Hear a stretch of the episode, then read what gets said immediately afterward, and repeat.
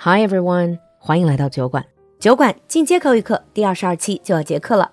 八月二十九号，也就是下周二晚上，我们会在微信视频号“露露的英文小酒馆”直播结业典礼。参与直播间互动，即可免费获得英语水平能力测试一次。来微信视频号关注“露露的英文小酒馆”，联系直播客服了解详情。好机会别错过啦！我们在酒馆等你。Hi everyone, and welcome back to Happy Hour. 欢迎你回到酒馆。it's going to be our own Qixi Festival or Double Seventh Festival this weekend. 转眼又到七夕. In all of these lover-related holidays in the past, Chinese or Western, we have already done a few episodes. For example, we have done romantic love stories, romantic love quotes. We have done tragic love stories, even anti-love stories. So when you guys were busy thinking about gift ideas, I've been trying to come up with a relevant topic. And then it dawned on me. Although you see Qixi related advertising everywhere, few people would actually dig deeper into the legend of love. I'm sure most of you would recognize Cupid. But if I ask you, who are the gods and goddesses of love in our own legend and folklore? I'm sure many of you would be shaking your heads. 比起西方神话里家喻户晓的丘比特，如果问到中国爱神，相信很多人就有点摸不着头脑了。 and for those of you who got to know me throughout the years, you know that one of my biggest interests is folklore and mythology. So in today's special Qixi episode, let me introduce you to some of our own gods and goddesses of love. 今天的七夕特辑里，璐璐就带你认识一下我们自己的那些爱神，and the interesting yet sometimes bizarre stories relating to them. First of all, let's start with the story of Qixi itself. I'm sure most of you know the story behind Qixi. There are two main characters, Niu and Zhi In English, they're often called the cowherd and the weaver girl. 如果你听到牛郎，首先脑子里面想到的是 hostel，诶，那就建议你和璐璐一样去面壁思过一下。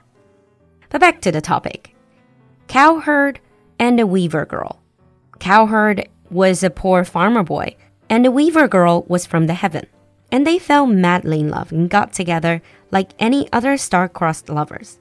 And of course, the Emperor of Heaven, or the Jade Emperor, Yu Huangdadi, found out about this and was furious. So he got the Weaver Girl back to heaven. When the heartbroken cowherd decided to chase after her, the Queen Mother of the West, Xi Wangmu, drew a silver river in the sky and blocked his way. But then, because their love was so great, the magpies decided to form a bridge over the Silver River for them to meet.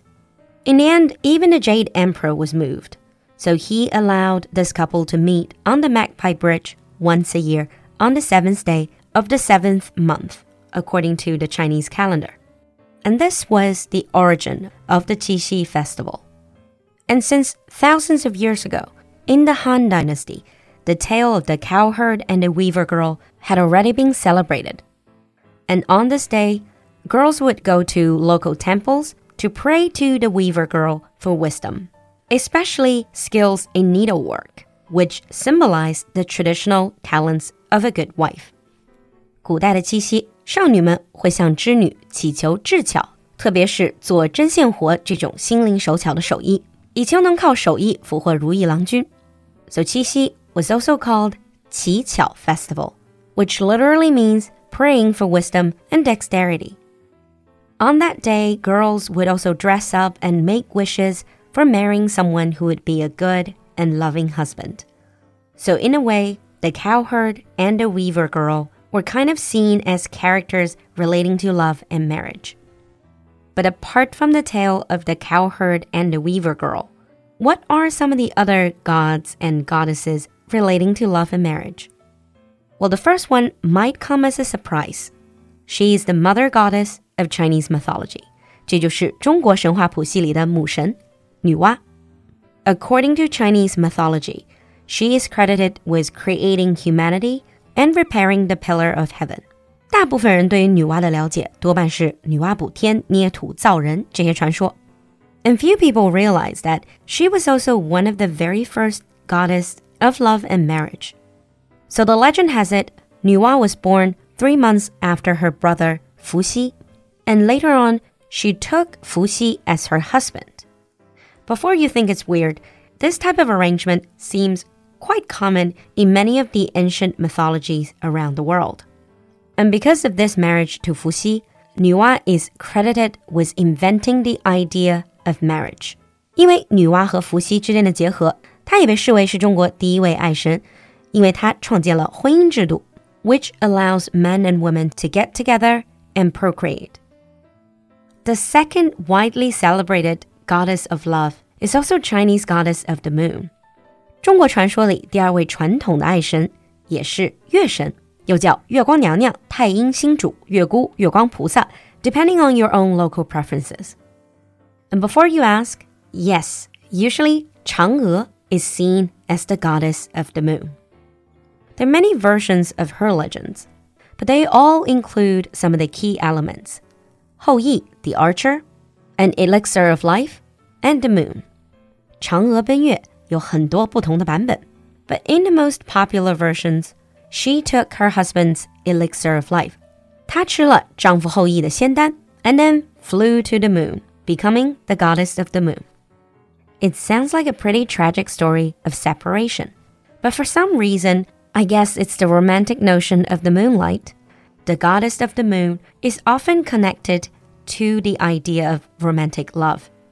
Ever since ancient times, Chinese couples have been exchanging sweet nothings and making commitment in the moonlight. 月神其实是一种非常常见的民间信仰。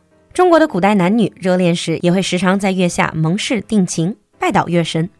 Lovers that are apart from each other also would pray to the goddess of moon for their reunion. 可谓 但愿人长久，千里共婵娟。If you don't like the moon goddess, how about an old man under the moon. 如果你不喜欢月光娘娘，我们还有月下老人。He is a god, or to be more precise, he is an immortal representing marriage and love in Chinese mythology. 月下老人严格意义上来说不是 god，而是 immortal 神仙。He appears at night and ties all predestined couples with a red silken thread. 他会把上天注定要在一起的恋人用一根凡人看不到的红丝线绑在一起，after which nothing can prevent their union. One of the earliest written laws about Yue Lao was in the Tang Dynasty. So this is the story. There was a young man named Wei Gu.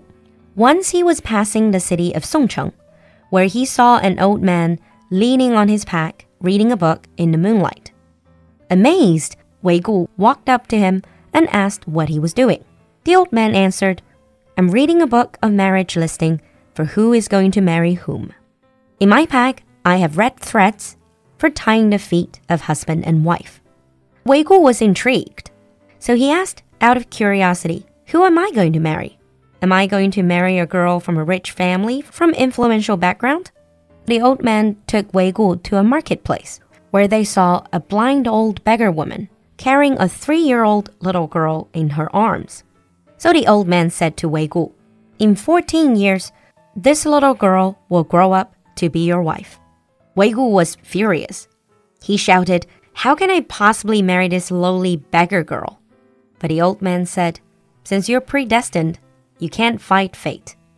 Although Wei Gu didn't fully believe this old man, just to be on the safe side, he sent his servant to stab the little girl with a knife. His logic was if I kill this little girl, then there will be no chance of her growing up to be my wife. However, his servant missed and only managed to leave a scar on the girl's forehead. Fourteen years later, a local official gave Wei Gu his daughter in marriage.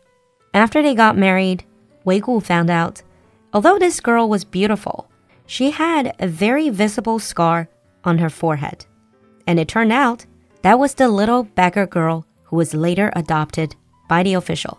And it turns out you can't fight fate after all. 那听到这个故事的全貌，璐璐真的忍不住吐槽哎，How on earth is this a romantic story?